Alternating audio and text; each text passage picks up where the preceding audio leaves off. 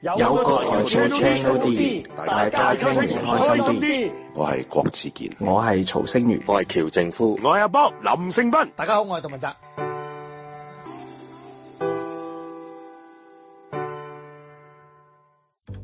大家好，歡迎嚟到 J House，呢度會講日劇，講音樂、講電影、有時仲會講下綜藝。體育、動畫添。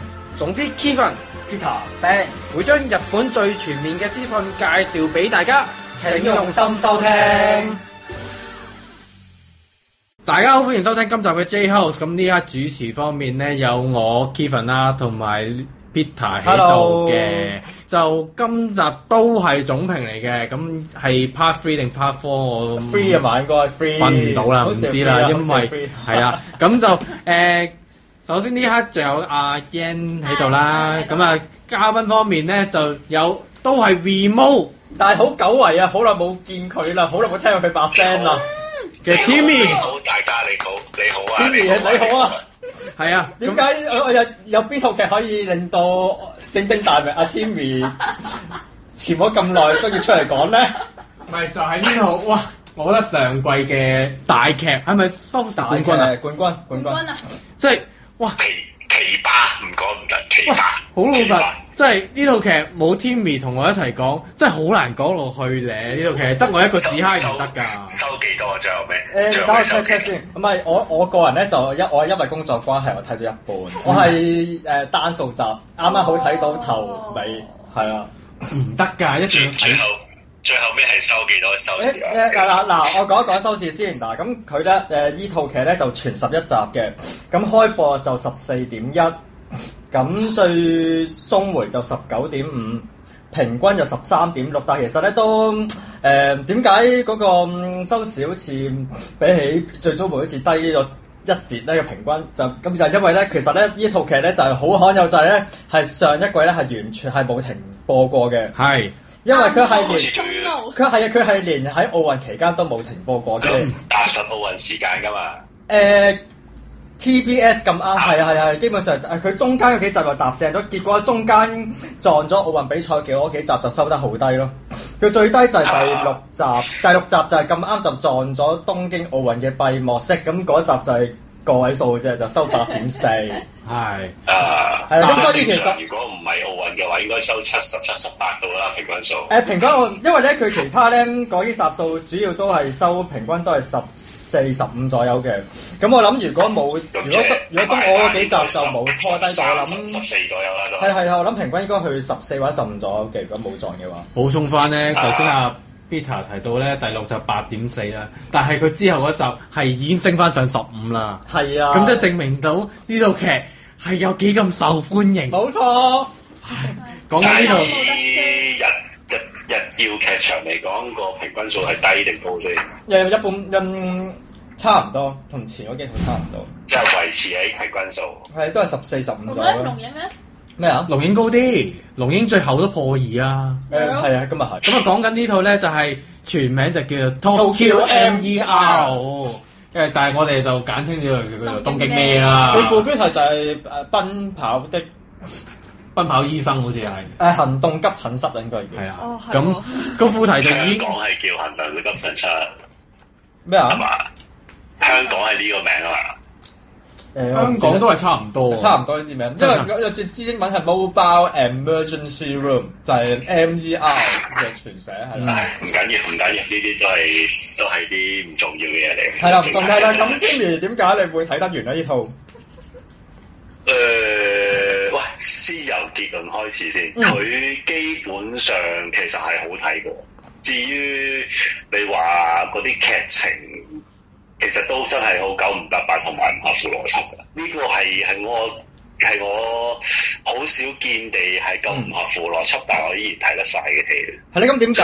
咁點解？你不不不如你講下有乜不斷咁？咁樣笑佢啲邏輯嘢，但係佢拍嗰啲熱血嘅感啊啊啊覺，同埋佢拍嗰啲誒救災嘅感覺係幾好睇喎。都係，因為其實都少有，我覺得呢套都幾多大場面下喎。唔係，起碼你起碼你帶動到情緒先啦。啊都係都係而今呃同意今季誒、日本沉沒都真係唔係好帶動到情緒喎。嗯嗯，唔係咁好難講嘅，因為兩套劇兩兩套劇誒、之前都同 Kevin 講過，佢好基本上好好因應疫情同埋因應而家呢個日本情況之嗯下作出嚟嘅，即係寫出嚟嘅，即係為咗日本人去打氣嗯啊，為咗日本人去即係即係某啲某啲心理因素而寫出嚟嘅，好好好有民族民族意思嘅就真係，嗯嗯都好明顯下。Ừ. 嗯咁但係相對相對東京咩就好誒舒服啲咯，熱血啲咯，感覺感嘅感受係高啲嘅。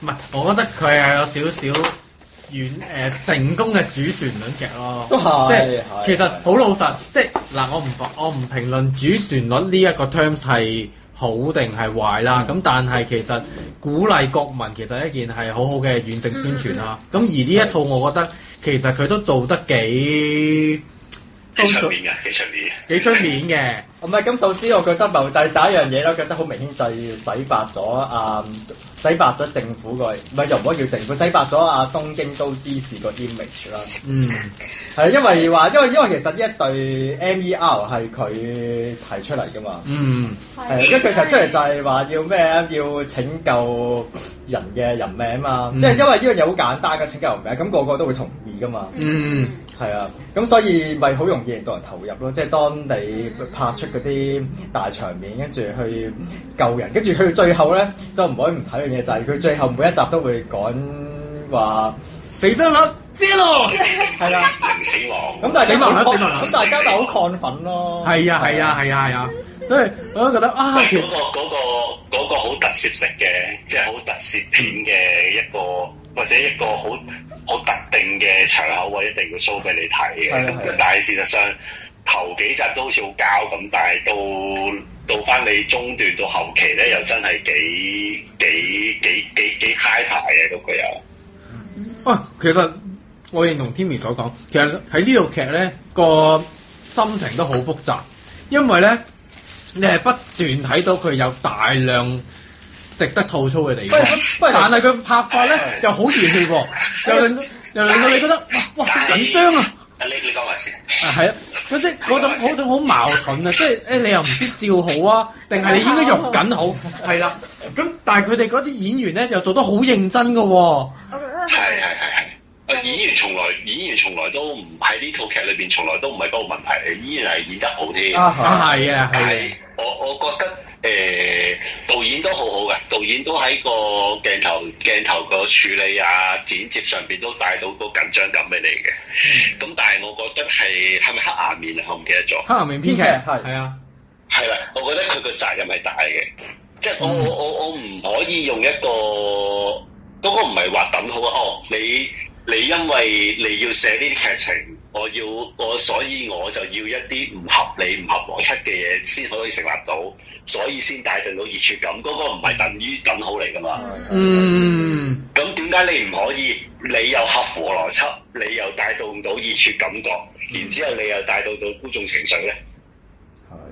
即係兩樣嘢唔一定係有有有直接嘅比，即係直接嘅等號噶嘛。即係我覺得誒、其實佢點樣都係有實進嘅地方嘅，或者係做唔夠功課咯。我感覺係。哎呀，不不如你講下有啲，你講咗咁耐話呢套劇有好多啲唔合理嘅地方，不如你哋舉下好啊例啦。多唔喎、係啊嗱，先啊好嗱多哦係咪有我插好實多我最我我比較最記得嗰集，我自己特登都有寫出嚟嘅喺我喺個 page 度。誒、啊蔡蔡穗嗰集，我都同阿 Kevin 有吐槽過。哦，係咪就係講話咩喺餐廳挾持人質嗰集係咪啊？係係啦，挟持人質，你警察點樣調動？你警察點樣排嗰啲排嗰嗯啲排陣，令到嗰、個誒、呃受即係嗰、個誒誒槍手唔可以攻擊到你、嗯你嘅你嘅隊員或者一啲誒誒救護人員啊嘛，即係嗰哦係啲嗰啲好微調嘅合理狀況，佢係寫得好唔寫得好唔好唔合理係啊咯，不即如係呢位。一般坐喺電視機好前明面。顯地係，好明顯地係為咗一啲橋嘅鋪排，嗯然之後寫到咁樣，係即係我覺得係唔太 make sense 嘅。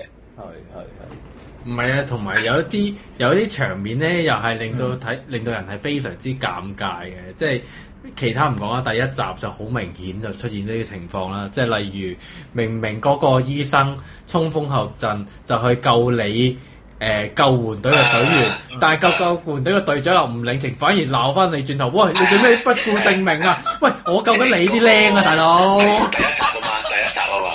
即係即係佢嘅佢嘅隊員喺入邊，但係太危險，佢入去就反而話佢咁樣嘛。哦，唔係，但係呃如果你問我，我最最記得咧就係、咧，都出現過好幾次嘅場面，就係咧佢哋咪成日要入嗰啲充滿咗啲毒氣嘅地方度救援啊啊嘅，跟住咧成日都唔知點解無無啦做下做做做下誒嗰啲救援工作就剝咗個誒氧氧氣罩氧氣罩噶嘛，唉，然後就唔係又誒嗰個一其一啦，其二係你有時佢係會唔誒帶唔夠裝備就入去嗰下又係，啊係啊又係啊係有都係啊啲都唔係係好。唔係佢要好似最後嗰集係嘛？啊唔係因為佢營造一種即係嗰集好似好危咩啊，好危急存亡之秋嗰種感覺啊嘛。嗯。唔係咁你好似耀潤嗰集咁，你話你冇消防喉，咪冇冇冇咩先？唔係你冇你嗰個氧氣罩，咁嗯你之後你一個其中一個冇啫，但係出邊啲人有啊嘛，你可以抌入去噶嘛，喺條罅嗰度。嗯咁但係嗰啲咪好唔好唔即係唔信唔令人唔信服咯，即係嗯一啲好一啲好細微細微嗰啲，你令到嗰啲嗰啲觀眾佢拍嘅時候可能唔覺。剪出嚟可能唔覺，但係觀眾一睇又哇！你咁樣處理又好似乸西咗啲喎咁樣咯，嗯但係咧，如果你電視機實時睇，我覺得係真係唔係好覺嘅，其實。聽聽唔到啱冇事。啱啱啱唔啱誒係，如果係你電視，如果係電視機嘅觀眾實時睇，其實唔係真係好覺嘅。可能誒、呃如果之後睇翻重播，可能就會咩咯。嗱所以所以我覺得未必導係嘛，所以唔係唔係所以我覺得好似槍手好似槍手嗰集真係太過過分啦嗰啲。嗱，所以我覺得套戲點解我套劇係令到我同 Timmy 係可以由頭追到落尾咧，就係、其實某程度真係導演嘅功勞，因為佢個劇情推得太快啦。即係雖然你都揾到啲 bug，但係係啊即係正所謂瑕不掩瑜啊嘛，係即係係係你嗰個緊張嘅情緒，你係掩蓋咗當刻你發現到嘅 bug。嗯係咁所以令到你會覺得，唉，就算咁多筆都冇所謂啦，笑完都都都係令到我日都係會 keep 住睇落去嗰種感覺。嗯，不過不過講起就係另外一套，我嗰、個嗰、個角色啊，嗰、個演員叫咩名啊？梁武亮平何來演啊，唔係嗰個女女心臟醫心臟科醫生誒，中條彩美，唔係啊高橋彩美。中條彩眉係係係誒呃高橋彩美，高橋彩美嗰度咧，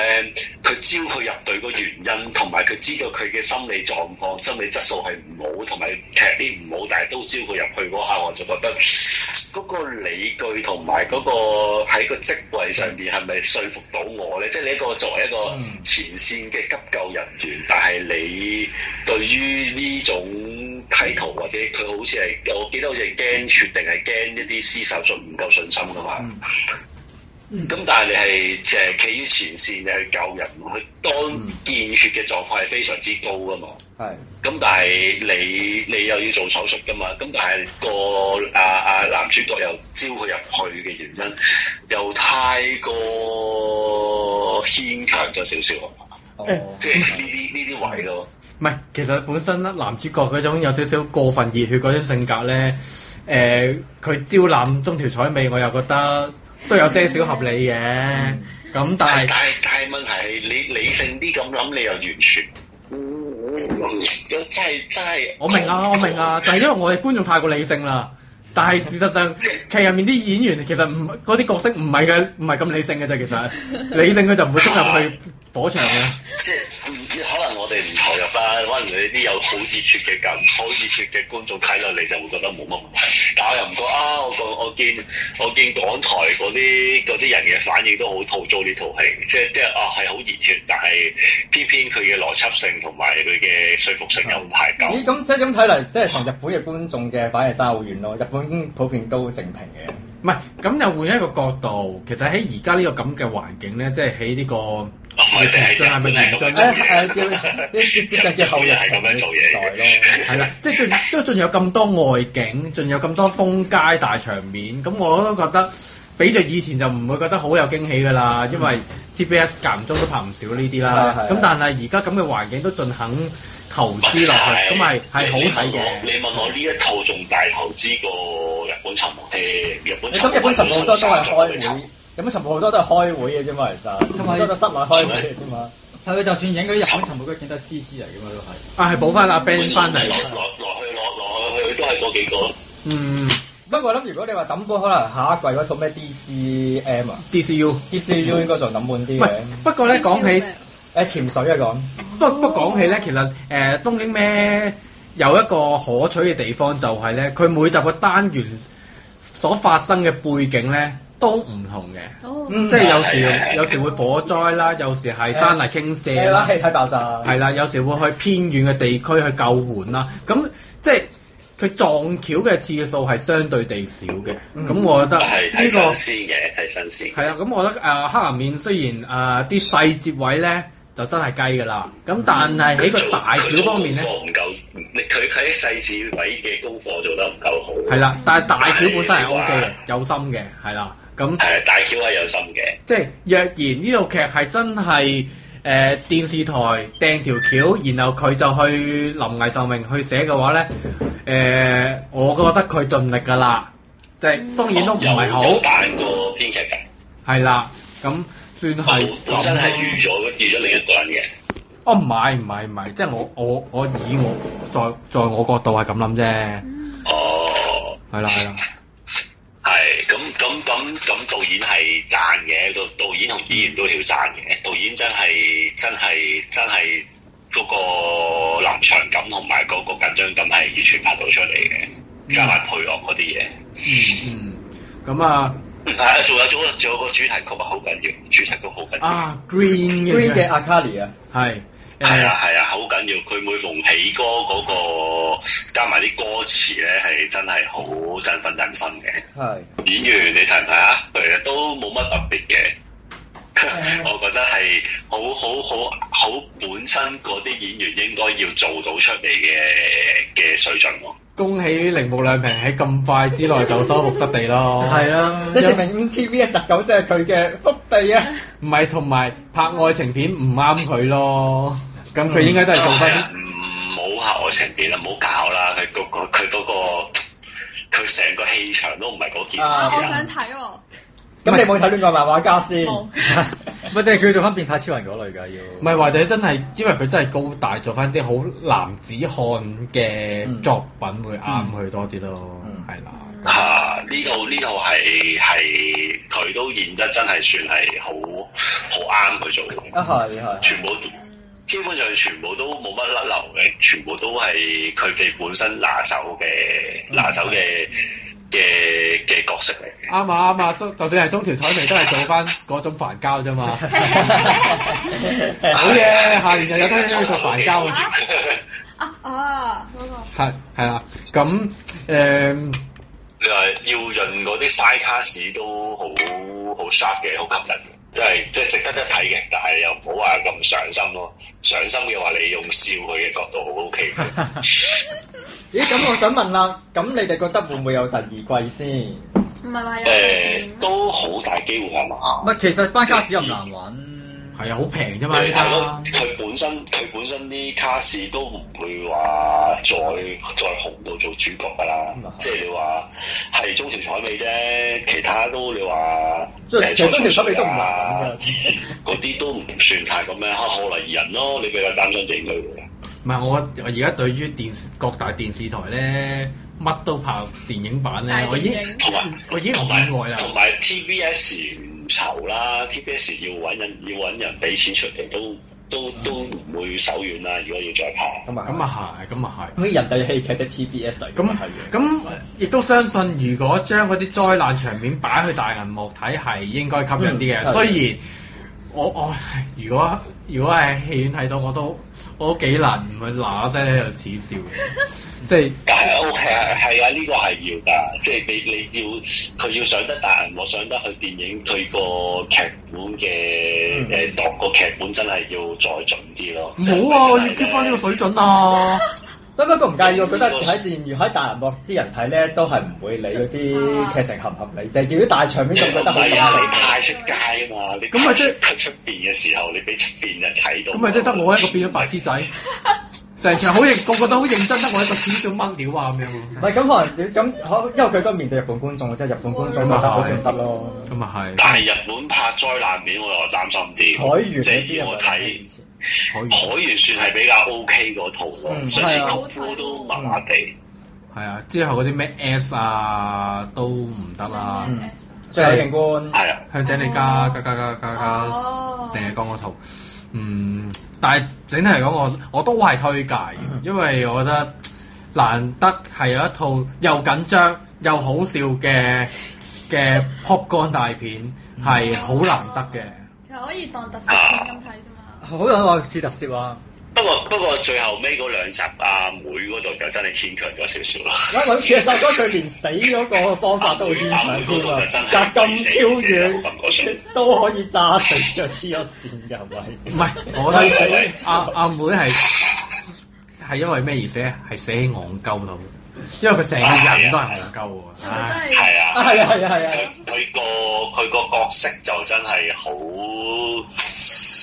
左膠，佢為愛情而犧牲，你唔係應該係叫？誒係啦係啦係啦係啦，喂不過又咁講喎，做呢個妹嘅角色咧，嗰、個女角角色紅咗年，好紅紅咗不過喎，其實佢本身都紅嘅，因為其實佢本誒，因為其佢好似實做綜係藝㗎啊，嘛佢本身係都出鏡率多同㗎。埋佢都係啲雜誌 model 嚟嘅嗯嘛，係啊，係咯係咯，嗯。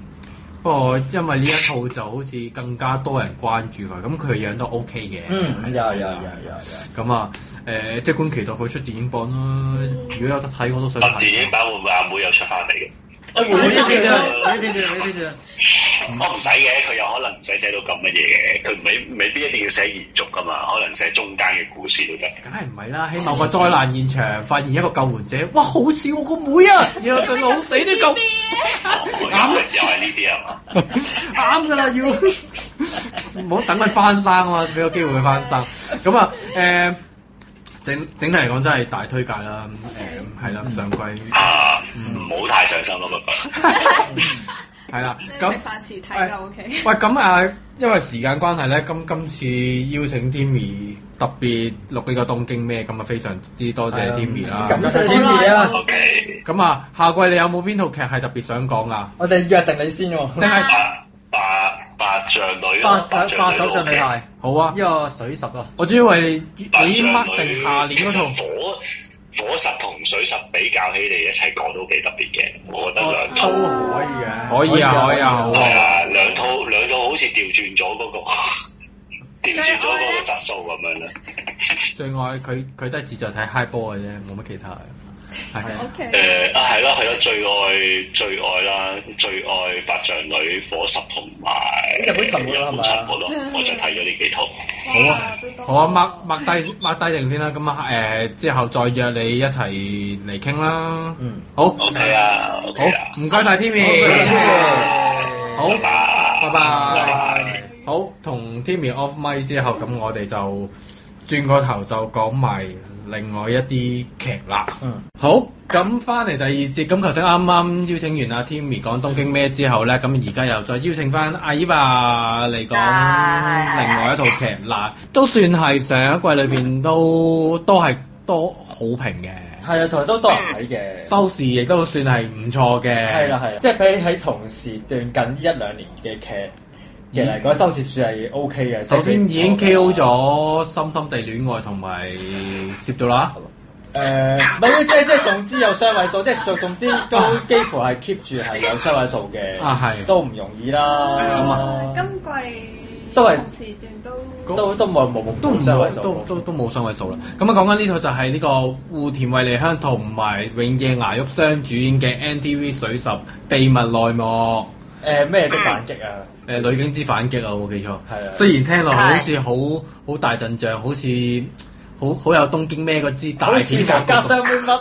係啦，哇！但其實唔係，但其實唔係㗎，望落去即係其實套劇都幾日常，庶民日常，但係有有但但水妹嘛，係啦，但但但係冇嗰啲渣，爭，又冇嗰啲嘅槍，係冇乜嘢咯，好冇嘢，好冇嘢咁樣咯。少少槍戰啦，但係但唔係緊張刺激即嗰啲係槍輕騎戰，嘢，輕騎嘢咯。係啦即係好似人哋嗰啲咧，誒普通嗰啲出勤嗰啲啊，類似唔係係咪啊？咁係咪因為佢巡邏嗰啊個佢嗰個古仔嗰個背景好似係嗰啲一一般嗰啲咩係咪叫派出所交翻係咪真係？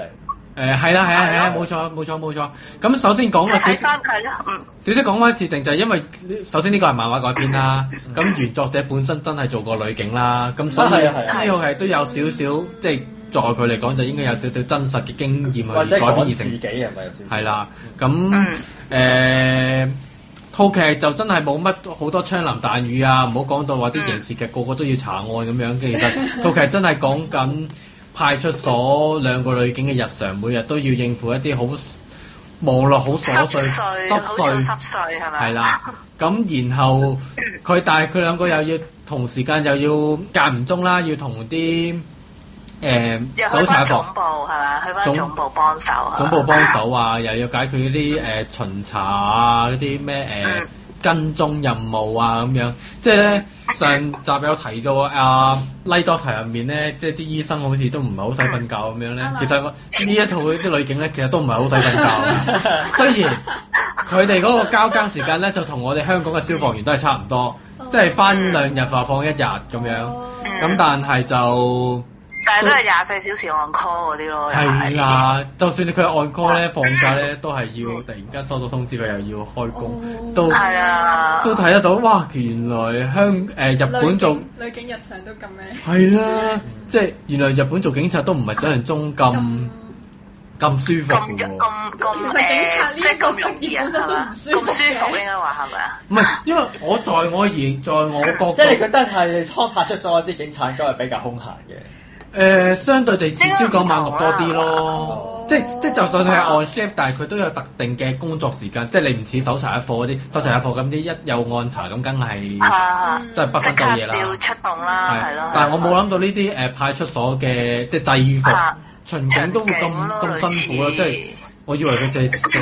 即係我諗佢啊最辛苦嘅都係行必嘅啫嘛，即係咯係係咯係嗯咯，係類似呢啲咯，都咁但即係嗯係即係周圍觀察下咁啊樣。但係呢套劇就都幾苦與，即係講巡警嘅苦與樂嘅，係啦。嗯嗯嗯咁我講先啦，我誒、一開始睇嘅原因，梗係為咗胡田惠梨香啦，冇冇冇嗯即係好好充滿私心嘅。咁嗯而事實上幾難得佢同胡阿永野牙旭係充滿火花嘅，即係唔淨止永係野牙旭添咯啊，，其好實合。拍喎，我覺係啊得。，即係進包埋阿、三浦長平同埋山田裕貴呢四個係好 得嘅。嗯係啊，係，咁而且佢哋嘅呢套劇係難得地每集嘅笑位係非常之充足，即係唔嗯係唔係東京咩嗰啲嗰啲似笑位喎，係真係好笑嘅好笑啊真係喎，好好笑嘅，係啊係真係係啦，就唔係唔係擠出嚟嗰啲笑嗰啲咯，係啊咯，嗯，而且係因為其實我個人係幾怕睇嗰啲好大量獨白戲嘅，哦即係好多啊 OS 係係嘅係，但而呢一套嘅 OS 咧係係嗯係精彩嘅。哦係睇即係睇到，唉呢班人都係表面上好正經，但係內心個思想都係黐線嘅。嗯咁啊，係係係啊即係其實除咗我頭先我講嗰四個演員之外咧，其實成嗯 team 人都係有火花，即係包括我誒、呃失光啊。你偶像都 失哇我覺得失光今次真係做演得幾好，我陣間可以再講。係咯，係啦，嗯咁誒、啊呃仲有嗰啲誒，即係平時見開西嘅女爺啊，西爺出嚟，啊，雖然出嚟，我都覺得今次我好覺得似有好驚喜啊啲。咯，我覺得有驚喜可能因為出得唔多啊，唔係，我覺得因為係因為成個 teamwork 問題，ờ, 啊，所以顯得佢今次佢都做得好哦啊，同埋呃誒入到啦，係啦，即係平山有界啊呢啲我都覺得係驚喜嘅，即係套嗯嗯劇就就冇乜大意義嘅，但係係就。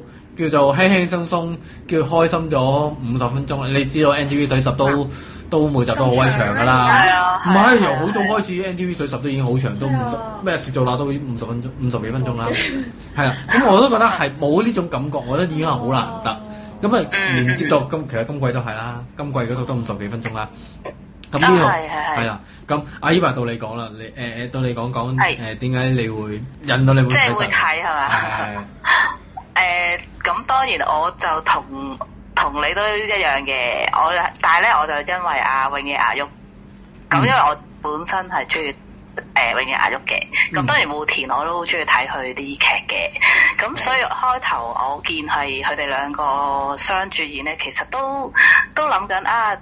呃誒、究竟佢哋兩個會有啲咩火花咧？因為其實好似我覺得佢哋兩個好似好好，即係俾我感覺好似誒、嗯大有男人啲車唔埋，夾啊，有啲睇唔睇到嚇？嗯，大即係有有感有覺啲上好似牛好頓，好唔係，啊好似有啲好唔好唔夾咁樣，唔知點嗯解，即係俾我感覺。咁但係咧睇完套劇，即係睇套劇嘅時候，又覺得咦唔係喎，兩個又又幾好喎、即係誒、呃即係即係即係喺套劇裏邊啦，誒、兩個又又唔錯喎、即係誒。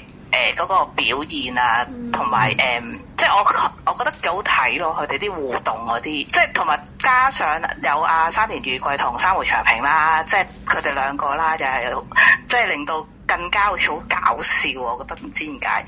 咁因為呢套劇其實我覺得都係比較輕鬆啲嘅，雖然佢有條主線啦，但係我覺得。誒、反而嗰條主線唔係一個重點咯，喺套劇裏邊，我會覺得。嗯，即係反而係會睇翻誒誒，即係好似頭先講話誒，即係誒啲巡警，即係兩個女警啊嘅日常啊，誒、譬如佢哋嘅工作啊，究竟遇到啲咩嘢啊？即係我哋外面嘅人係未必會知道咯，因為始終。誒、好似好少有呢類嘅劇咯，好似係咪啊？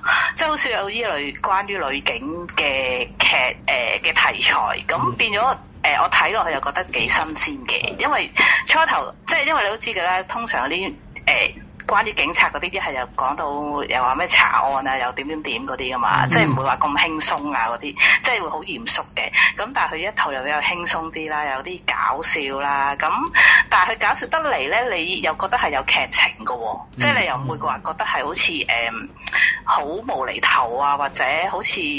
誒、好似亂嚟咁樣一啲劇情，但係但係其實佢裏邊誒，即係佢佢雖然好似好濕碎咁樣咯，即係講一啲誒、呃即係同即係點樣幫啲啲人啊，或者點樣查案嗰啲啊，即係好似好似好簡單，好似好好容易咁樣，但係其實又唔係嗰樣嘢咯。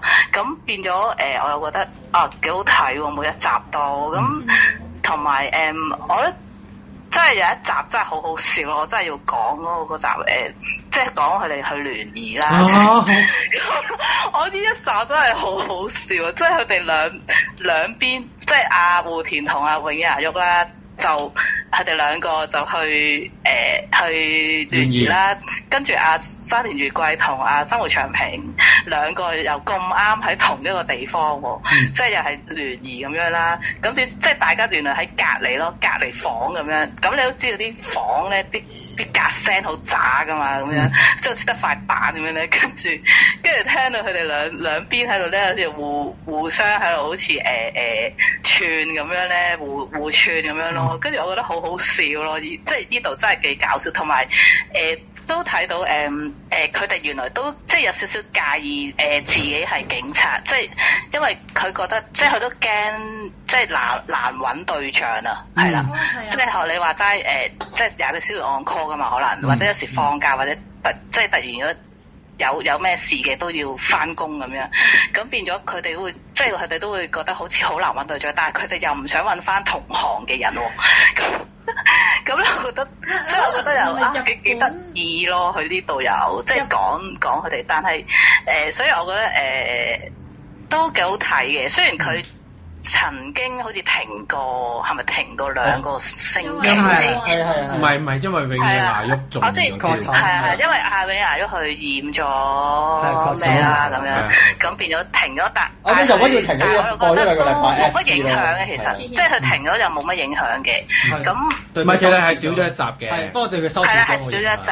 係咁咁誒，但係其實因為佢始終佢又誒、呃你可以當係每一集係單元獨立咁樣睇咯。雖然佢有個主線，但係佢個主線其實都係喺臨尾嗰兩集度先至講翻咯。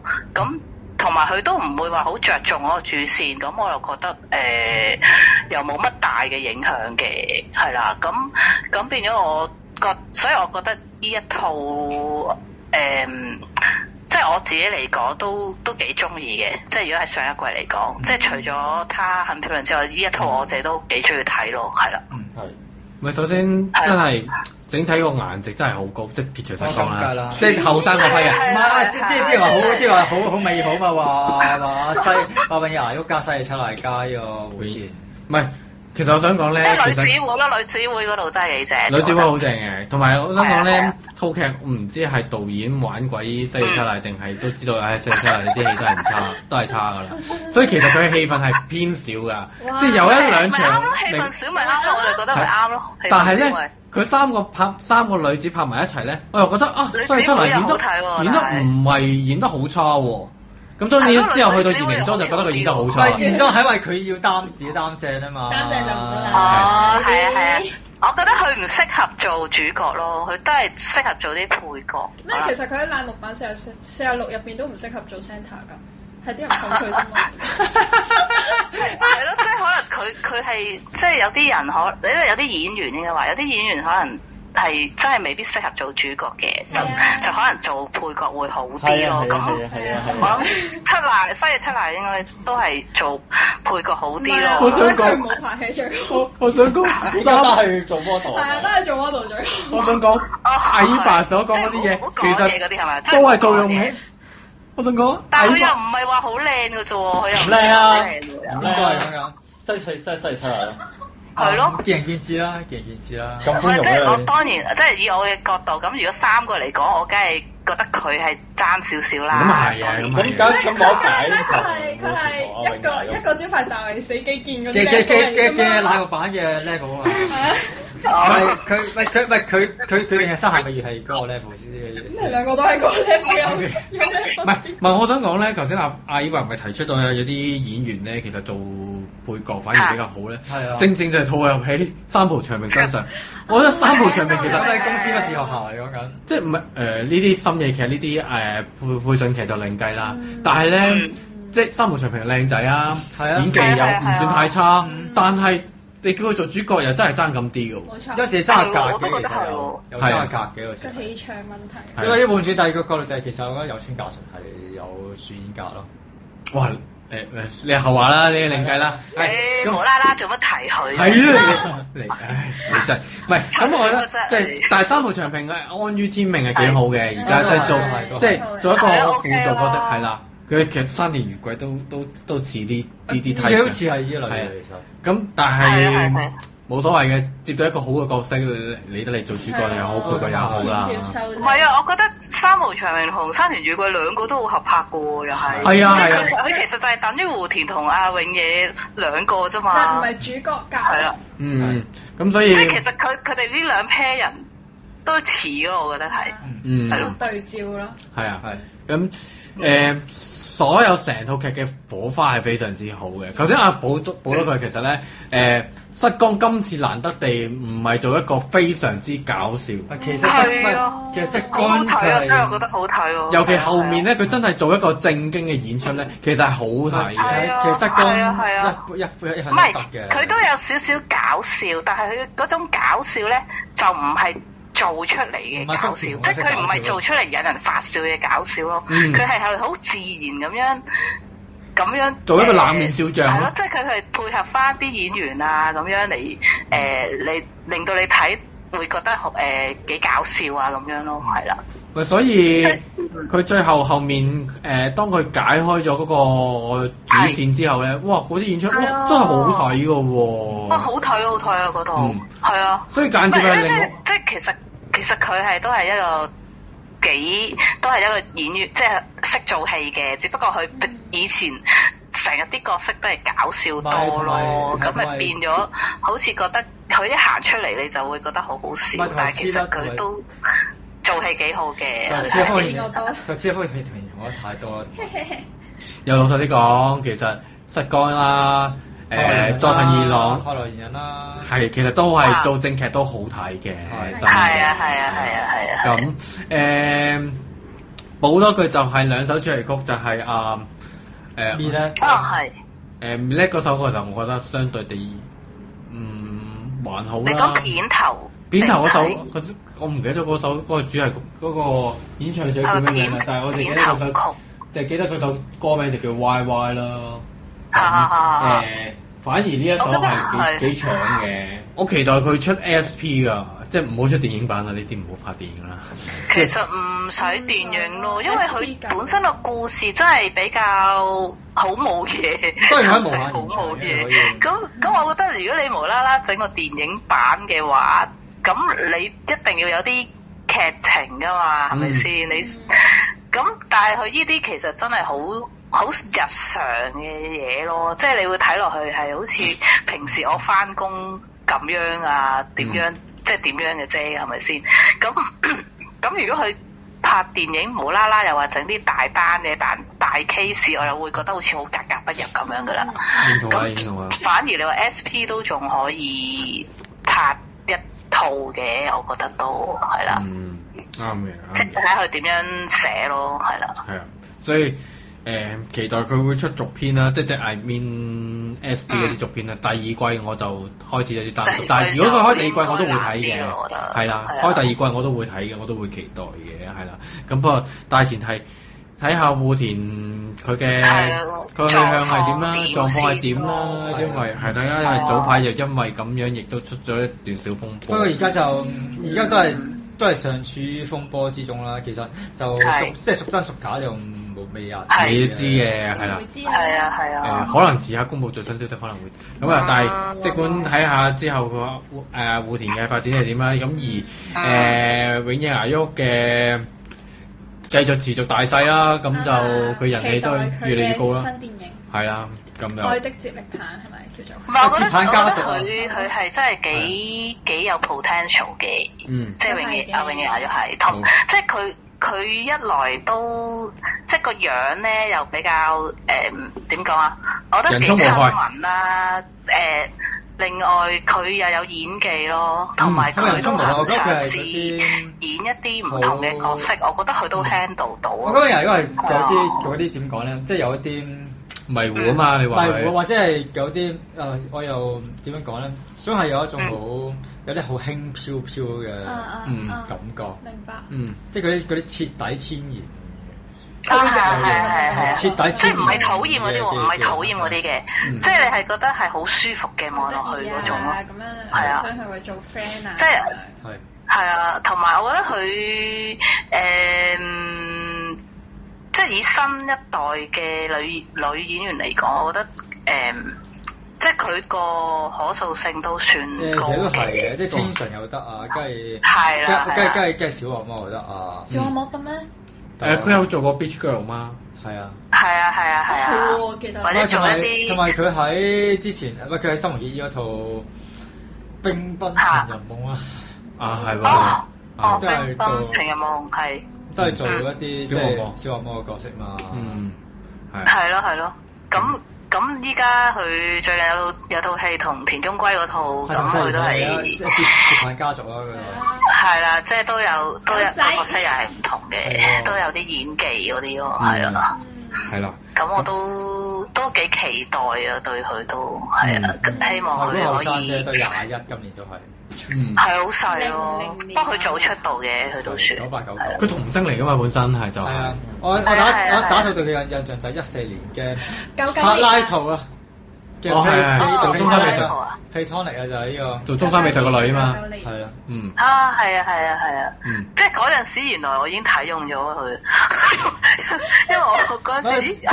因為嗰陣咧已經覺得啊個佢，女咁靚女嘅因為嗰陣已經覺得係佢係嗰啲好似好好似好精靈嗯啊啊，啊但啊！係係好有靚女咯但但係有我已經覺得啲好意識感即覺係嘅有女仔啊，啊啲有啲戲嘅，嗰陣時已經覺得佢嗯嚇有嗰種即係即係都有都算有有啲演技嗰啲咯嗰陣。佢咁當然十歲啊嗰陣時都即係細啦，都仲係幼幼嫩啲嘅。啊咁當然依家就比較成熟啲，咁都都期待想啊再睇多啲佢演出咯。嗯我自己就係啦，即係唔好成日都留佢嗰啲。唔係啊咁，其實多咗好多石啊嗰啲啦。其其實已經係咯好，其實已經多好多噶啦，年輕女演員已經係。 係咯，唉，好啊。嗯咁就係咯，誒呢度都推介嘅，東京咩都推介嘅，應該呢兩套都係上季嗯誒啊計埋啦，上一集我哋就提到嘅《家人冇集中》啦，都係應該算係上季裏邊三套誒、嗯嗯值得推介、值得睇嘅作品嚟嘅。咁啊，嗯咁啊呢節就非常之多謝阿伊爸啦，哦係咁唔該晒呢就個啊哦使唔使？咁啊轉頭翻嚟再講。好，嚟到呢個已經唔知第幾節啦，你當係第三節又好，第四節又好啦，咁就今節咧就係、會同阿 Yan 講另外一套深夜劇，唔係啊啊，算深夜劇係算係，啊，你哋講完家姐就講細路，冇錯，因為我哋同日呢一刻係講完清源果爺嘅，咁而家就梗係講佢細佬，唔係唔係，係啦，即係被好似誒睇落好似好似樣嘅呢個岩奇大星。係啦，係啦你咁將顏奇大星女裝就變成清源果嘢。係啦，OK，係啦，咁樣我哋講一套就係誒夏季嘅朝日土十一，嗯係啦，記住係得土十一時段，夏季得一套嘅啫。係啦，咁就係呢個 High School Hero 啊，係咁啦全白回啦，咁主演就係美少年係記住中間係有個間隔嘅。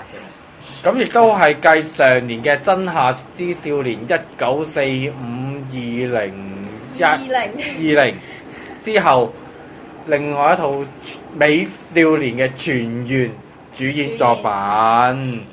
套劇幕後班底除咗編劇之外咧，其實都係同《真夏之少年》係一樣嘅，好似係唔咪？係應該係話佢哋最主要嗰、個最主要嗰個幕後班底都係同真夏之少年一樣，嗯但係佢哋就加咗東映啲人落去咯，咁、嗯就會幫手執下啲劇本啊，或者做為個戰隊題材關係。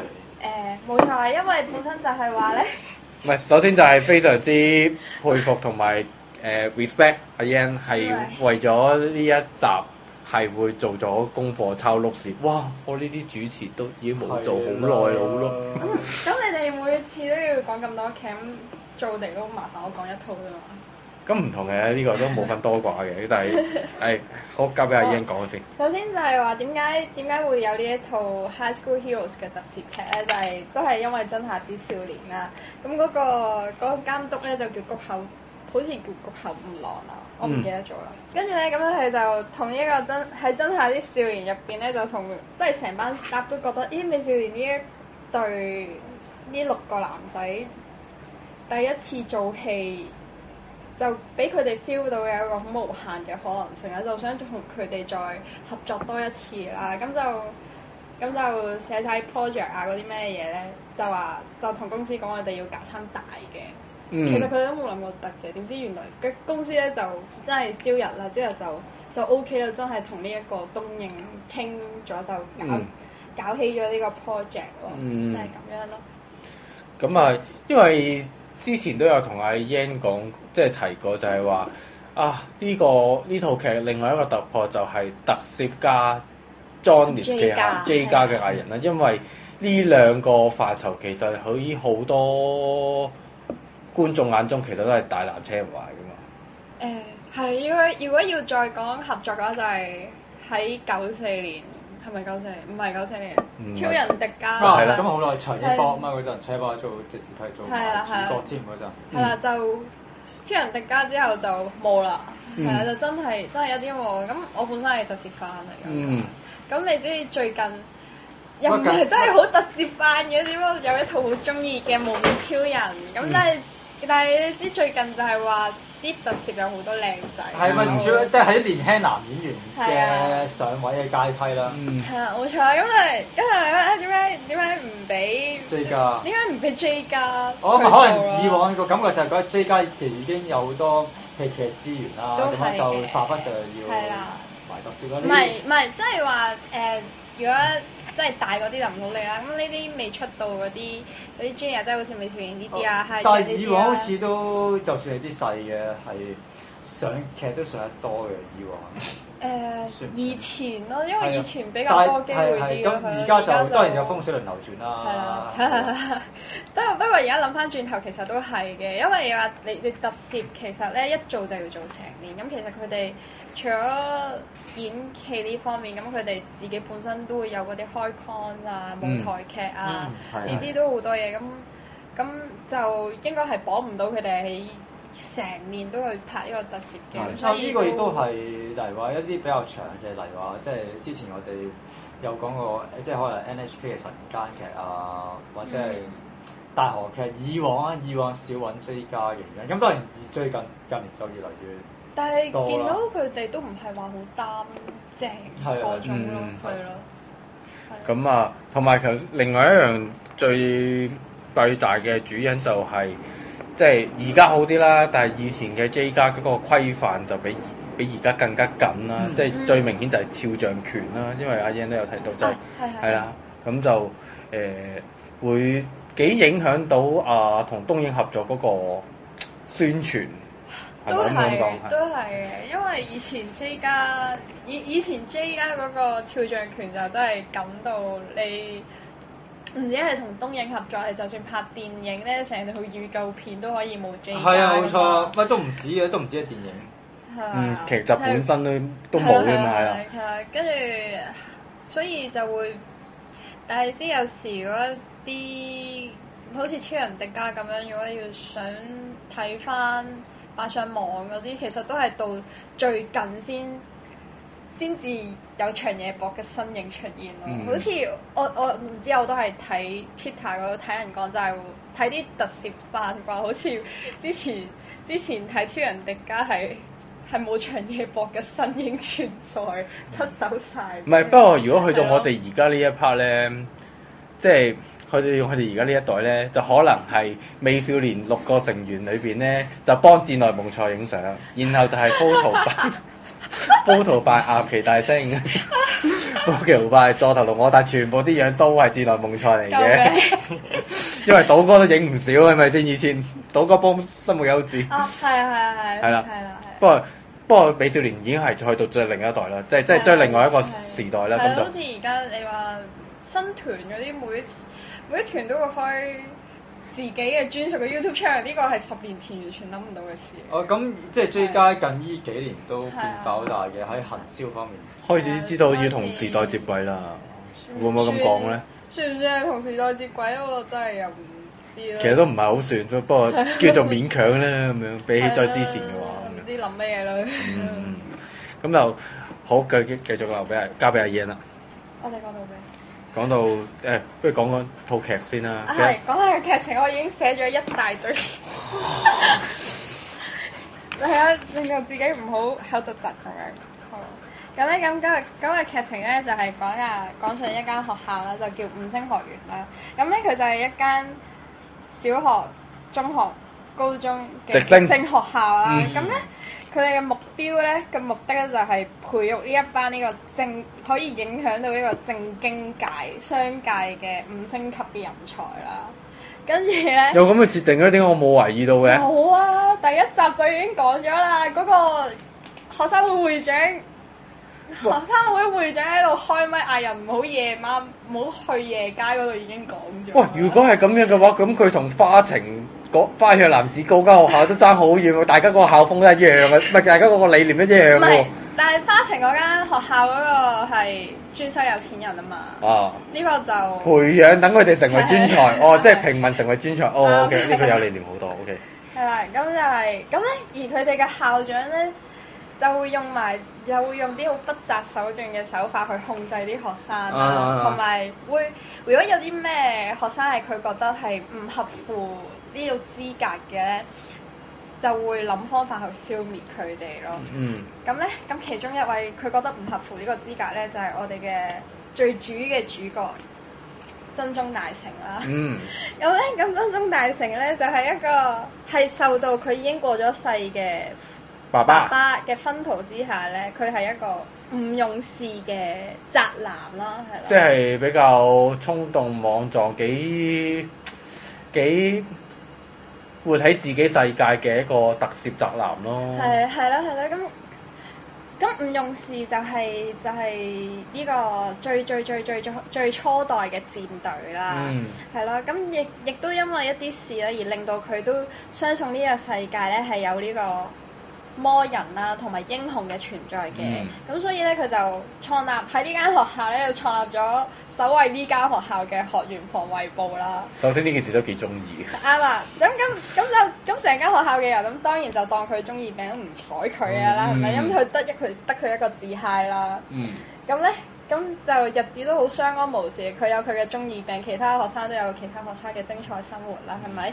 咁點知有一日咧，咁啊呢個面癱嘅學生會會長咧，大埔飛馬咧，咁就突然就要同佢講啦。如果呢個部門收唔到五個學生做部部員咧，就要執咗呢個，就要執咗呢一個嗰、個學部啦嗯呢個學部，係啦。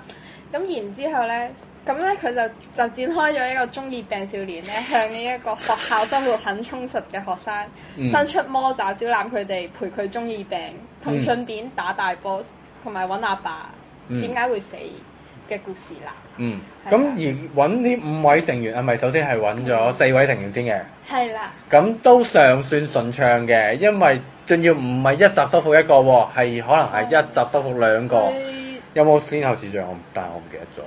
第一集咧就係、收復咗呢個野球部嘅隊長啦，啊拿衰紅燈啦啊，係啦、跟住第二集咧就係、收復呢、一。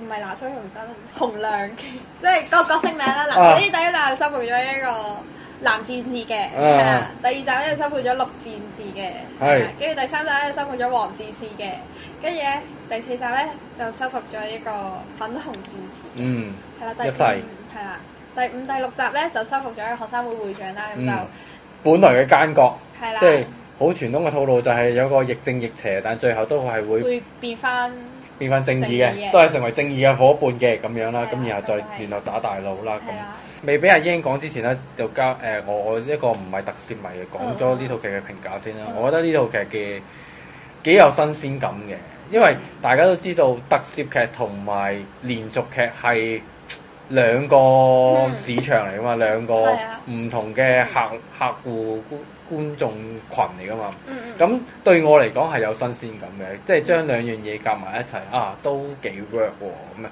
雖然中間有啲嘢我會覺得啊，有啲瑕疵係可以執執嘅，呢、個可以陣間再講嗯。但係整體上係有新鮮感嘅，而且係而嗰個新鮮感係大於佢上一套《真夏之少年》添，因為《真夏之少年》都比較幾都偏向黃道，我反而覺得誒呃係哦係好哇！黃可道能係可能係連續，同劇、青春劇嘅黃道。埋哦但係呢係啊係啊套可能係對對對於特攝劇嚟講，我哋都係唔黃道特攝劇嚟啫，可能。但係對我嚟講又唔係嗰種睇法啦咁樣。嗯咁其次就係、套劇係比起上一套更加易認到人，係即係在於我呢啲街客喎，我呢啲街客喎，即係我會認到啊。即係誒、至少我會認到啊，好似平野紫耀嗰個 咧係邊個啦，好似清源哥爺嗰個係邊個係啊啦因咁為樣真。夏之少年，我反而因為佢冇咩點講咧，我覺得佢劇情咧，雖然我自己覺得真夏之少年其實好好睇嘅。唔係，我都覺得好睇嘅。但係我會覺得點唔夠 focus 去推一個人，嗯因為最主要都係去推邊個啊？去推龍我啫嘛龍我，係咯，唔係當然又唔知係咪因為受受到嗰陣時最嚴峻嘅武肺環境所影響，嗯令到好多誒、呃拍攝或者係個劇情嗰度受影響，令到到劇真係至少唔係咁完美啦。啊係即係我唔知有冇直接關係啦。我覺得係比較鬆散嘅。唔係成哦當然個最劇情當然最唔完美係因為有個突然間有病啦，病病下突然間有咗啦，而結果令到套劇冇演到啦咁樣啊。但係嗰個唔係俾少年嘅入面其中一個成就呃誒哦零零咁後算話啦，係啦。係咁咁咁但係相對今次呢套係誒嗰個行銷策略，嗯在於行銷策略，我覺得係明確咗好多。至少我知道啊，呢套係真係推美少年嘅，嗯真係俾其他日劇迷係知道啊，呢六個細路仔係咩回事。係嘅，係係啦啦。唔係啦係，我覺得日劇咪又至少係有一班人，就係、至少有一個特攝嘅宅去睇咯。嗯，因為如果講日劇迷嘅話，佢喺又其實都好似空氣般嘅存 在，算唔算咧？即係喺華文地區嘅話，我見到係冇咩冇咩水花嘅。你咁講又好似有啲道理。 但係但係又唔係話喺本土唔同，反正本土都本土都係點都可以叫做喺 Twitter 大結局嗰集推咗上去世界第一啦，喺 trend 度係咪？嗯所以都喺本土度應該都會有啲有啲迴響嘅。但係啊係咯講到尾都係喺華文地區係要多謝美菜園嘅，因為冇佢 啊，哇！我哋點睇啊？係因為 連世界充滿愛都唔做，唔係唔做。啊 不過有咁講，我連未激身到我都仲 未睇。嗱，誒繼續講翻誒《真係之少年》先，咁啊嗯唔係啊就唔係 講翻呢個《The High School High School Heroes Heroes》先，係啊咁就誒製誒至於製作上，我覺得係認真嘅，即係係超當級型。當然又唔好真係當係一套好你即係同類型，你唔好當係劍心嗰啲真係好真好寫實動作去啊去比啊啦啊，即係。但係在於，如果當係特攝劇嚟講，佢嗰啲動作場面都算係係好認真。認真啦、流暢噶啦。佢係彩排，即係佢哋有個 channel 啦，死我唔記得咗個 channel 叫咩名添。你講東影嗰槍定係佢嗰個誒你你講朝日嗰個，啊朝日朝日朝日自己都有個嗰啲叫做咩啊？ YouTube channel、YouTube channel 唔同埋係 YouTube channel，哦啊係嗰啲自家嗰哦啲。 Tesla 可唔係可以係係啊？ Tesla，係咁佢 Tesla 咧，佢都有即係每一集好好嘢擺啲花絮上去嘅，例如第一集之後就擺咗訪問 design 嗰、個嗰嗰個 suit 嗰個人，嗯係咯、跟住即係佢會講啲製作。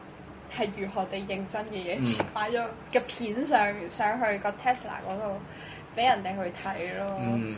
啊，係死我咗，係係幾認真嘅，咪因為有人，因為其實誒、呃、電影片廠同電視台合作其實都唔係第一嗯次啦，但係有陣時我就唔係好睇到究竟啊電影電影片廠係喺邊方面 support 過喺套劇度咧。但係呢一套好明顯睇到好，即係睇到阿東影係喺對於誒、呃、設計服裝啊、場面啊係啊，都幾幾積極去同呢兩樣嘢係 combine 埋一齊去合作嘅，嗯係好、明顯嘅，係啦係。啊。咁誒、至於缺點方面，我覺得就係、係有少少立嘅，可能個別集數係比較立嘅。我自己就覺得係，因為我睇當然當然，其實呢個又係雙面印啦，因為係啊啊啊，因為大家頭先阿 Ian 都有提到特攝劇係一年噶嘛，一整個、嗯嗯一整一年到一一年一年跨季噶嘛。咁但係而且每集好似係半個鐘噶嘛，咁所以嗯佢嗰個篇幅係可以拉長咗條線。嗯但係而如今佢而家咁樣係一集四十五分鐘咧，誒、感覺上好似集數嗰個篇幅咧係會相對地會比較拖少少、立少少，即即可能唔唔夠，即至少我唔會感覺到哇好快就會過咗四十五分鐘啦，即哦即有一兩集集數係會有出現咁嘅情況，我都但比例少嘅，都比例係少，嘅，但係點解咧？因為特攝特攝飯睇嘢又唔同啦，跟住特啲特攝特攝集咧就話，如果一集四十五分鐘嘅話咧，你就可以更加了解清楚嗰、個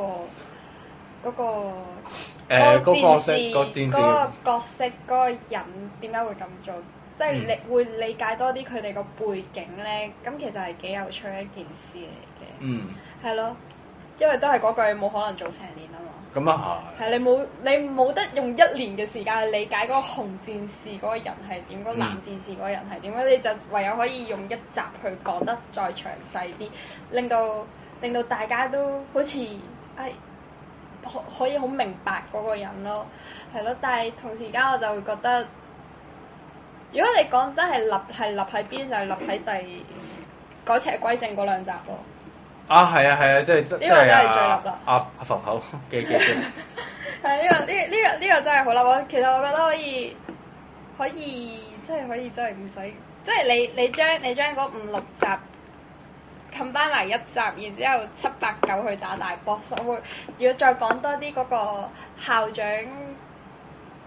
究竟點解要咁樣做啊？嗯佢、實行呢、個唔點樣實行呢個邪惡計劃啊？嗯佢再落多啲喺呢一方面嘅話，我就覺得會 perfect 啦，嗯係啦、就係、咁樣咯。同埋我覺得係啊，頭頭先都講過，其嗯實除咗大波之外，底下仲有三個，至少三個，三個手下啦、仔女啦、兒誒唔係兒啊子，啊咁相對地佢哋應該係難打噶嘛，但係係就係因為篇幅問題，哦，好快完咗啦。一集就搞掂係啦，好快完咗，咁咁就唔覺得啊，其實都唔係好易，唔係其實唔係好難 KO 啫，係啊係啦只，要只要齊心就可以 K.O. 佢係啦，係啊，就就冇咗嗰種嗰嗰嗰種緊張感緊張，咯係啊係咯係，我理解嘅。係啊，不過點講呢？呢啲算係即係俾大家開心下嘅劇咁就算 啦。明白啊，同埋有樣嘢咧，嗯其實呢個我都唔識分係贊定踩，但係有樣嘢係好貫徹始終嘅，就係咧，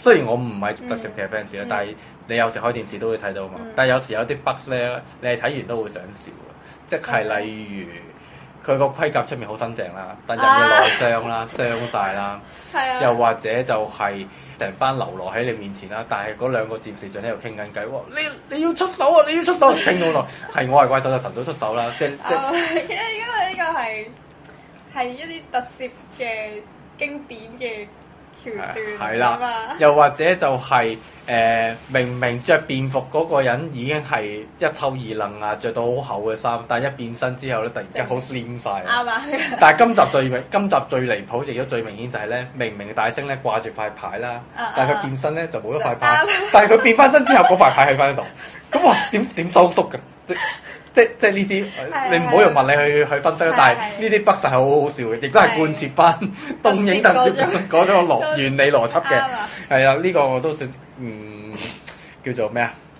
忠於原著，忠於為都係都貫徹始終。但係都係嗰個製作模式就會唔使 care 呢啲嘢，係啦，唔好係 care 啊。。係啦，係啦，係啊，但係笑下都 OK 咯，嗯，係咯。同埋我好中意呢套戲有好多彩蛋喎，例如即。係例如咧，佢會佢佢活動室入邊嗰佢佢會好精心咁樣佈置嗰啲佢嘅活動室咧，嗰啲嗰啲 figure 原來係關智一嘅私人珍藏嚟哇！首先關智一亦都係有喺呢套劇度有份演出啦，同埋聲演啊，嘅，係，係星燕誒做大星阿爸，嗯係大成嘅阿爸。同埋嗰個戰士啊，紅紅嗯戰士係啦，佢、就係發明呢一個 High School Heroes 嗰個 system 嘅人嚟嘅，嗯，係啦、跟住然後係佢又會揾翻以前拍過戰隊嘅演員嚟客串啦，例如我唔記得我唔記得咗真名， 但係輝煌六啦，嗯，跟住哦，新血油啊！係啦，跟住仲有機甲戰隊，即係最新而家最新嗰套戰隊嘅其中一個女仔啦，係咩？川津明日香定好似係係啊？係咪啊？點解 Ben 阿 Ben 反而呢刻鬼如佢知喎？因為女啊嘛，因我都都話㗎啦，你都係睇開，你都係睇開咁多，咁睇下四十八篇我都明㗎啦，嗯，跟住跟住就有誒，仲、有片江信和啦，係咪、嗯叫片江信和？即係做偵探誒、嗯做記者嗰個啊，係啦。咁佐藤新， 啊，sorry，sorry，佐藤生就唔關做攝事啦，係咪？佐藤生就關 J 家嘅大 boss 啦，係咪？係嗯，好啦，跟住跟住係咯，仲有片安信和啦，都做咗兩集啦。咁佢哋佢哋都點講咧？作為我唔係真係好特攝嘅特攝fan 啦，但係其他啲特攝 fan 都會喺 Twitter 嗰度講啊，真係好好好有心啦！即係佢喺呢啲方面咧，又會好用心咯，係咯。跟住同埋咧，如果係係喺如果係睇住唔用事嗰、個。嗰啲叫咩 real time 世代啊，即係唔用事播緊嘅期間大嗰啲細路，即係有睇唔用事嗰啲細路咧，跟住去睇咧，就都會睇嗰度都會覺得好開心，因為佢嘅片頭咧，佢個佢嘅片頭係係、完全模仿模舊式字體嗰啲，係啊，同埋佢嗰種佢嗰種好好認真去製作，但係製作都係好粗糙啊！你即見係到嗰啲爆破係嗰啲爆啊，破啊，但係但係又好好睇咯，嗰種感覺咧，我又好中意嘅喎。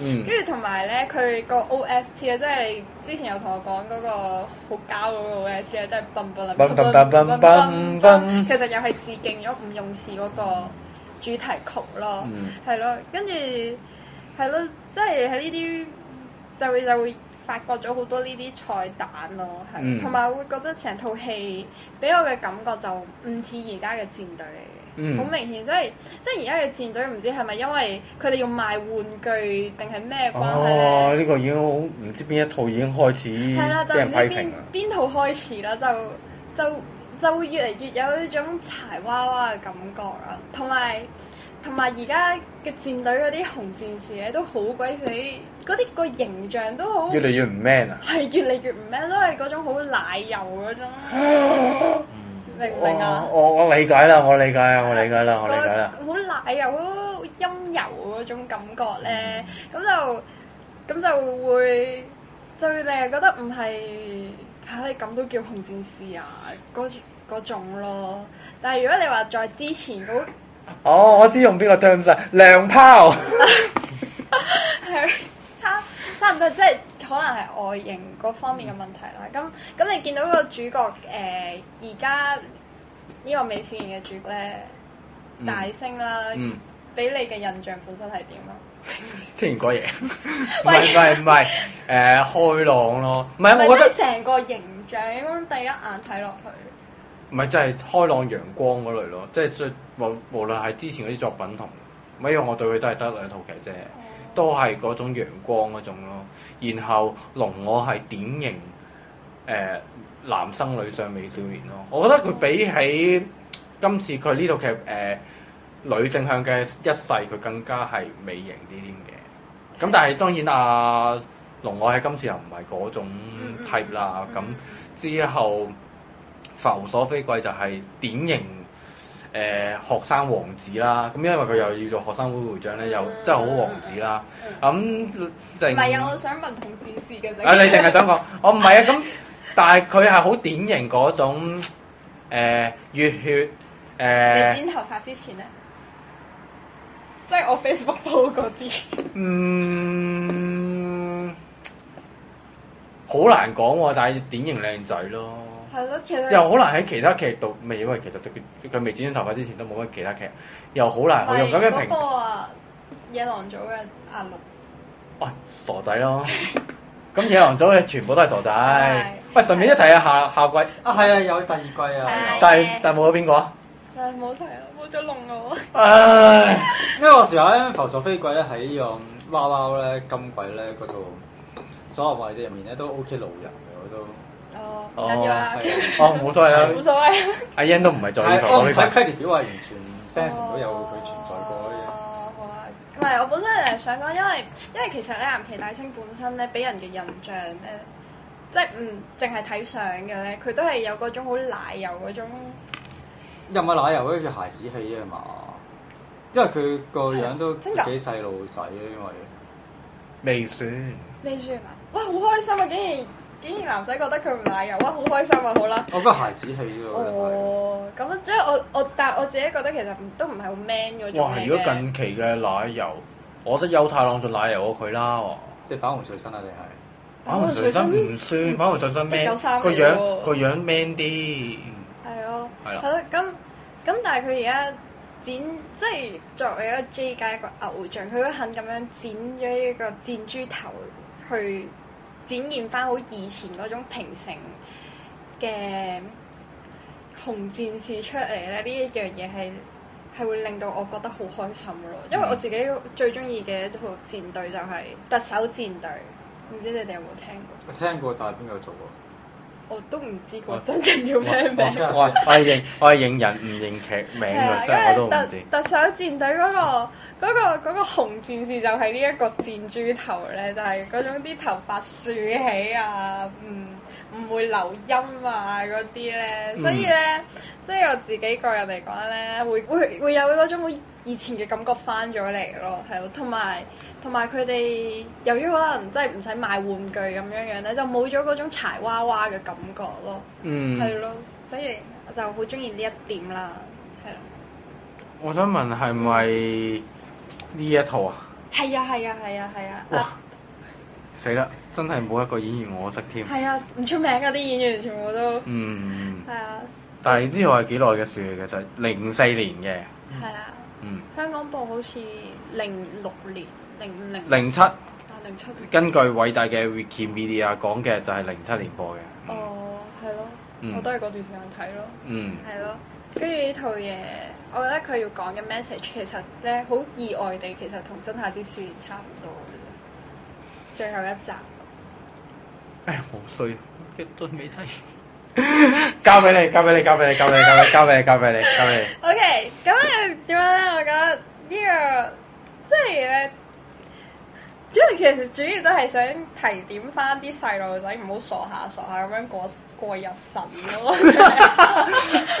係咁樣嘅咩？唔係咩？真夏之少年都係咁樣啫嘛。都係嘅，都係嘅，都係嘅。。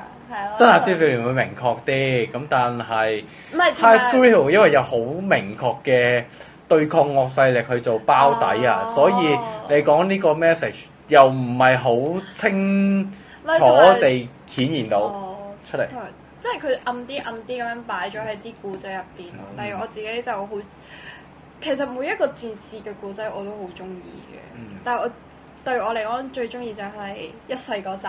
唔係，我覺得一世嗰集係突破嚟嘅。唔係啊係，其實誒喺呢個年代一講呢啲議題咧就好突破㗎啦，就講 LGBTQ 呢個問題唔啦。係你講戰隊嚟講都好突破嚟，你話戰隊嚟講係好係一世係第一個男仔嘅粉紅戰士，嗯，係啦。雖然佢話佢自己嘅內心係呢個女仔，唔係，其實重點係因為套制服冇戰內冇賽嘅 size 啫 嘛。太大件啦！咁好似一好似一世好似啱着啲喎，咁咪俾佢着咯，咁樣啫，冇乜一意一思嘅。世孭住自內夢菜孭到腿都跛， 係啦，點解會孭到啊？ 點解會孭？果然佢有戰隊嘅體質啊！啊，係係咯，但係嗰即係呢，但係呢一集又有幾中意嘅，係咯，嗯即係佢佢夠膽喺，不過都全心夜劇嚟嗯講，都 OK 突破啦。嗯，同埋佢同埋啲古仔都好搞笑嘅，例如龍我嗰一集咧，你記唔記得啊？我嗰就係突然間咩交換啊嘛，唔知交誒、呃、打唔到籃球，誒、因為佢唔夠錢啊嘛，跟住籌哦籌踩單咗車，踩單車誒發電，呢個係開頭，嗯跟住咧就去參加埋嗰啲咩賭博，就話可以就唉、係玩嗰個 app，你賭你賭睇佢啱定哦倒埋啲好無聊嘅嘢，例如老師中唔中粉刷啊嗰啲係嘛，啊我係記啊，得咁就會賺，就如果賭贏咗就要賺到學分啊嘛，賭輸就嗯冇冇咗冇咗嗰啲學分，咁就冇錢冇錢去遠冇錢去遠征交流之類嘅嘢啦，跟住佢就為咗咁而冇咗自尊啦。嗯係啦，咁就即係為咗錢而冇咗自尊呢樣嘢啦。然之後咧，佢冇咗自尊不特止，佢仲要去拋棄咗佢善良嘅心理， 去幫人哋，去幫人哋做一個假嘅答案。呢一係咪叫做假？即係嗰啲做出貨馬，啦做馬係啊做係馬啊，做馬咁我跟住。之後又靠呢個友情嘅力量去呼喚翻佢嘅自尊心翻嚟，嗯我又覺得我又好中意呢一啲劇情咯，係咯，唔係佢又好典型嗰種即係回頭是岸啦，係啊最後就係誒誒嗰嗰啲咩懸崖勒馬啦，嗰係種好好好正面嘅嘅信息理念係出嚟嘅啊係啊，嗯我覺得佢將呢啲 message 啊都融入得喺呢啲故仔都融入得幾好嗯咯，所以係咯，不過最主要都係到即係佢，我覺得有啲衰就係佢就係將最重要嘅嘢喺最後一集先咁樣，即係佢其實都係想講自由呢樣嘢。其實到最後一集，但係佢就將呢樣嘢咧，佢就唔似《真夏之少年》咁樣陰啲陰啲咁樣樣，每一集都喺度講點解唔自由啊？點解點解會覺得呢個世界咁咁局促啊？啊點解好似咩都做唔到啊？佢就唔係，佢就係最後一集咁樣爆出嚟。就話俾大家聽，世界充滿愛嘅。咁咁呢樣就可能做得衰啲咯，嗯係咯，就係嗯咁咯。係同埋佢其實所以話點解要講惡勢力，其實應該俾多一集一集佢講校長嘅嘢，就係、因為佢呢方面就解釋得唔夠清楚，就會令人哋覺得比較模模糊少少咯，嗯係咯、嗯不過嗯到最後一集我都係睇到喊嘅，跟住講演員啊，好。講邊個先啊？我我集中講幾個，因為其實有誒例例如藤井直樹啊，誒、嗯嗯嗯嗯其實我唔係好深刻嘅，嗯即係老實啲講，嗯我覺得可能我對有印象真係係大星啊，誒、嗯龍我啊，誒、今次我對一世會印印象深啲，因為上次真夏之少年可能佢係同藤藤井直樹做孖仔啊，係咪？係啊係啊係啊，即係又係佢兩即係佢喺呢套劇入面個存在感唔係咁低，但係今次一世係好存在感大啲嘅。可能美少年六個少年裏邊都有排位啦，即係邊個會 誒、呃重點宣傳啲，啊即係有分之序啦。係係咁可能係藤井直樹同埋一世唔係咁咁。嗯嗯嗯嗯可能排位後啲啊，其實仲有一個我唔記得咗嘅，sorry 我衰到我已經唔記得咗添，啊咪計漏咗㗎。誒、誒， 大聲龍我浮所誒藤井直樹一世咁剩翻邊個啊？點解邊個娃娃有冇？立德陽燈係喎係係喎啊係喎係喎係喎，哇！呢、個其實同同數齊 Mirror 十二個都有啲困難，一樣咁困難。會唔會係咁？唔係，咁 Mirror 有十二個嘛？哦誒咁誒係咯，嗱，所以我都覺得好似今次都有啲模糊。但係其實嗱，所以做得唔錯，喺佢自己主角嗰集嚟講，都哦係，嗯係啊，我真係我我自己，即係我自己係煩，所以我自己會知道佢哋佢哋嘅能力值係去到邊啦。嗯，咁咧，大星就唔使講啦，大星一定係 is the best 噶。 I know, I know。係啊，唔係我真係我我嗱，我睇劇一定係除濾鏡嘅，係啦， 衰就衰，好就會好，嗯，係咪？係係先？係。好。唔係咁，我都覺得大聲係做得好嘅，呢個真唔心。係因為因為我真係有睇過佢咁多套，其實佢唔係做咗好多套啫嘛，嗯佢係佢最佢第一套真係演戲嘅劇就係、夜郎組，嗯咁夜郎組覺得佢一集係主角，係啦，嗯跟住跟住就到真係之少年啦，嗯真係啲少年就到呢一個 High School Hero 開始嗯擔正啦。咁、你見到呢三個角色其實係係唔同噶，嗯唔同嘅點樣啊？首先進化佢係啦，佢自己進化係，我覺得每一套都係可以拎到飛躍進步男藝員獎嘅咯，嗯，啱嘅。係咪 啊？但係其實我又有啲其實幾想大聲係快啲跳出去同其他前輩合作，我都即係即使做人哋細佬也好係啊，做啲後輩都好我。想佢同爺哥同框，我已經日日喺度我嗌。理解，可能佢會做輝桑啦嚟緊。可能就係做佢細佬孤兒院嘅細佬，細佬回，咧覆碼咧，可能係啊係 哦嗰個冇啦呢哦，可能佢做老到音樂家咧，可能做又好似好大挑戰個喎。 爛咗啲喎。咁我我咁我寧願誒呢個烏細阿佬嘛烏阿 sa 嗰個傳嗰個好似似樣啲喎，係係係咯，因為我自己即係我自己覺得佢個佢佢個戲路係可以再廣少少咯，同埋我成日都講佢最好咩就係、最好就係佢對眼睛係識講嘢，係即係點點解我今我今日又再翻睇翻第一集咧，嗯我真係覺得佢係佢完全係嗰種上身上身型嘅演員嚟嘅，我自己覺得係咯，嗯。你咧？唔係，我認同啊，尤其佢同今次同中山美穗嘅對 戲，好短，但係好好嘅，好睇係嘅。啊，但係尤其是每一每一集佢都會有同阿媽一齊食飯嘅嗰段片段啊，又或者佢自己中意病發啊，幻想咗一個紅紅戰士喺佢嘅嗰個咩，喺佢嘅衣櫃度出現。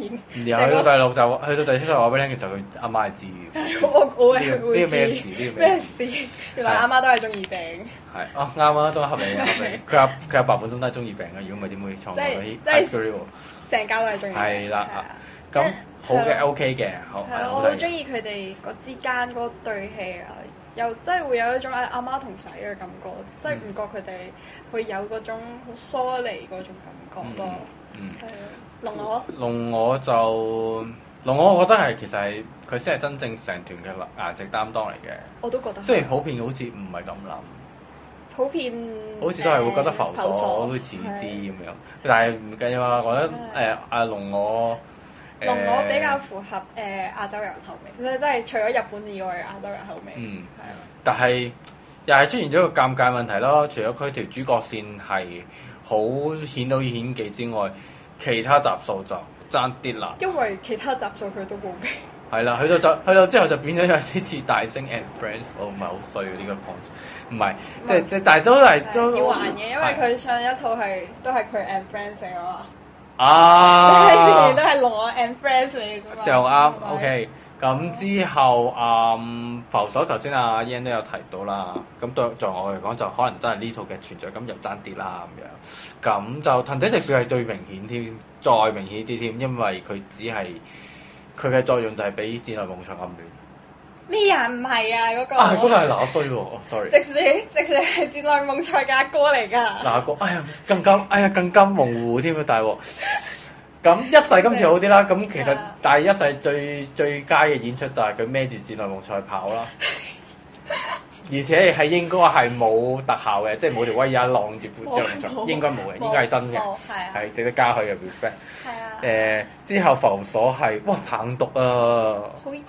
好棒毒啊，但係你知唔知啊？我突然間，因為我有睇《消失的初戀》啊好嘛，啊然後你發覺穆克連進棒度，係啊，我有發覺，哦，原來呢個世界如真係冇比較就冇傷害。唔係，但係我覺得唔係咁要棒，咁要有棒讀得好勁嘅，就真係大把嘅。唔係，但係我覺得所有嘅年輕年輕嘅男演員咧，都係覺得咧酷就就係一定一個要通面癱，面談啦，同埋一個一定要通棒讀係啊，咁就好大鑊㗎係啦。啊，最有啲最衰嘅就係黐脷筋，啊，即係以前包健後咁樣咯，即係。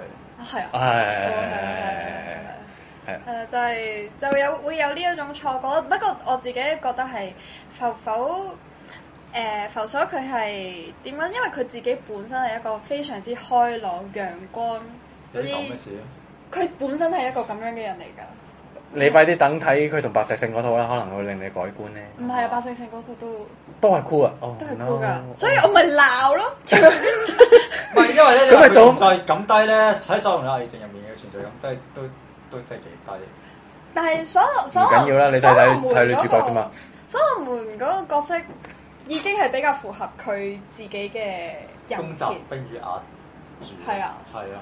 哦冇但用係啦冇， p e t 都唔睇。係但係但係冇辦冇辦法啦，冇冇辦法，可能佢又唔係關注前事係佢關嘅其實。嘛？其實個關彎佢關嘅，佢㗎，係女主角千門竹馬協助去查案，但係都唔知查咗邊度。佢 OK 佢佢佢要發明個 app 啊，魔人 app。唔哎唔係，係佢發明嘅，係啊，所以但係但係我覺得浮佢所呢佢有啊啲 image 進步係有市場嘅，但係係有市場嘅。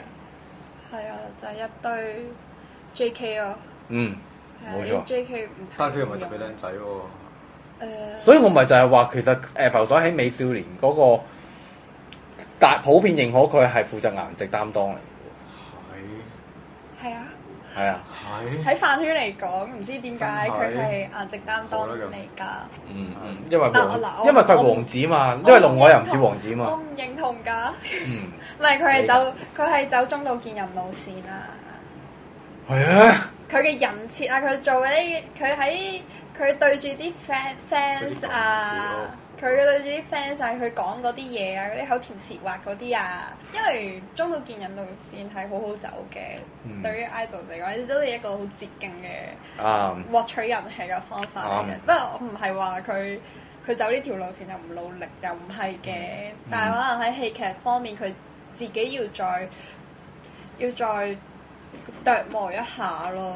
即嗯係睇訪問都知，其實佢都好努力咁樣想做好個角色，都都都嘅準備功夫都都夠嘅，都夠都都夠嘅。但係就 show 出嚟就係、嗰下就係、唔就令我覺得。嗯，可能仲要再努力多啲咯。嗯，不過唔驚啦，後生啫，啊咁同埋佢而家而家成隊人都係 up and coming 啫嘛，仲有大把時間俾佢磨練，係啊咪？係係啊只不過只不過係，我覺得係只不過因為同隊入邊啊，大星同埋龍我係真係比較突出啲嗯，睇、演戲呢一方面嘅潛質嚟講，所以就會變咗佢就好似好似衰咗少少，嗯。係咯。 咁就誒、哎最後會補多個咧，因為其實有好多老戲骨都，例如柳葉蚊郎啊、係中山美穗啊、誒、嗯板尾倉唔係板尾倉郎，死啦！四川由依個老公叫咩名啊？誒，好似重坑。啊，胡志仲亨，係小川由依個老公嚟㗎，係啊係係啊啊！真唔知喎。啊哎呀，通常食到靚老婆嘅，佢都係啲好出名嘅搞笑藝人嚟嘅。哦誒、胡志仲亨啊、關智友友咧，呢啲其實誒、即係其實佢演技一定有搭夠㗎啦，一定係啊有都唔需要擔心。嗯最後其實我係想講《戰內夢菜》，我想講咧《戰內夢菜》咧，雖然個顏值上咧，唔係唔係身形上係大咗兩個圈嘅，但我反而覺得對佢今次有好感咗喎。係真係 Q 咗好多啊。哦係喎，反我覺而得原來佢肥咗，反而係得意咗喎。我唔係覺得佢肥咗得意咗，我係我認同佢演技。哦，咁係因為今次個角色設定係好好啲，佢上次係一個佢 係一個真係好乞人憎。黑人憎嘅記者，佢係上。次真係好啊乞人憎，但係今次佢又真係做得做做到嗰種配合配各個角色咯，係係係啦 O K 嘅。係咯。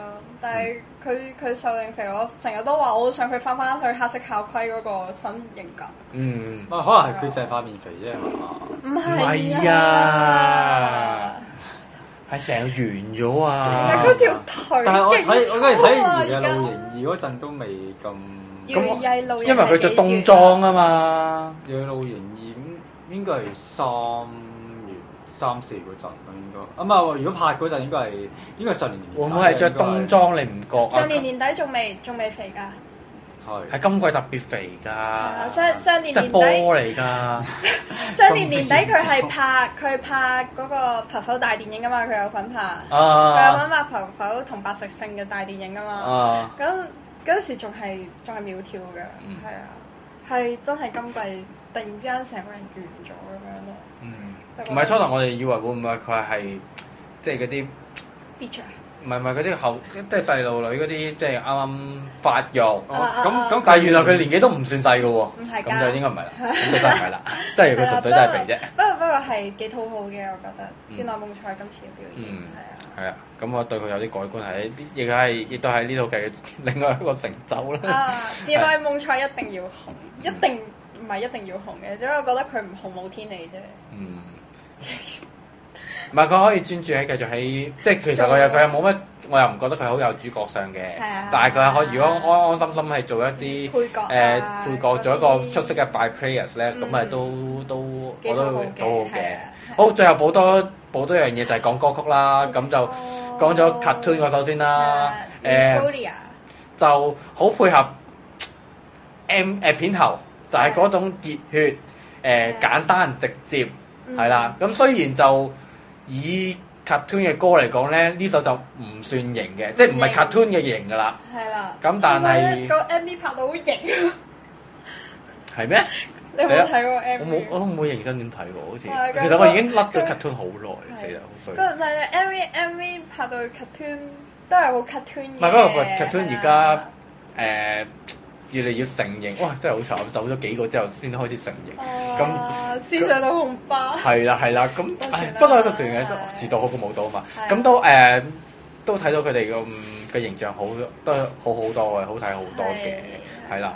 咁至於最尾就片片尾曲啊，頭先都差講漏咗，就係、個片尾曲就係美少年嘅 The High School Heroes 啦，嗯即係同劇名一樣啦。咁亦都係貫徹翻呢一個特攝嘅，好似話平成之後先開始嘅傳統啦，即係會有嗰個片尾曲嘅舞啊，係。嗯係啦，跟住跟住，所以佢哋都專登專登整咗呢一個 The High School Heroes 俾美少年嗯美少年去發揮佢哋作為偶像嘅所長嗯。咯。雖然而家睇呢一種片尾咧，我就覺得幾揩嘅，但唔緊要，成套戲都我就係咁 本身就係 賣懷舊係、復古，啱咁我覺得呢一種嘅風格係冇所謂嘅。係同埋首歌我又覺得係好聽嘅。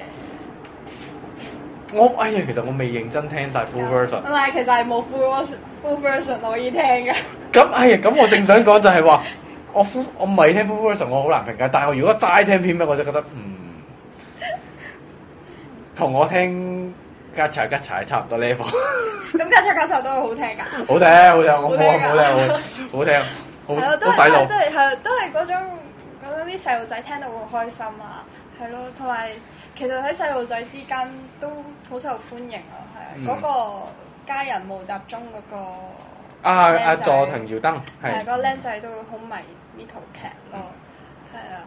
同埋想講嘅係咪而家啲電視劇係咪唔係而家啲電視台係咪其實真係唔係好好睇收視之類嘅嘢？咁誒，呢啲唔係時段啦係因為冇費之後，啲電視台或定係統計公司開始懶啦，即係逢係一個十一點咧，或者係唔太唔係嗯啊出名嘅就已經唔我想講嘅嘢理就佢。係咧，佢真係好過分啊！佢佢星期六夜晚播啊嘛，哦，佢星期六嘅朝頭早八點就喺佢個 Terrace 度放晒出嚟。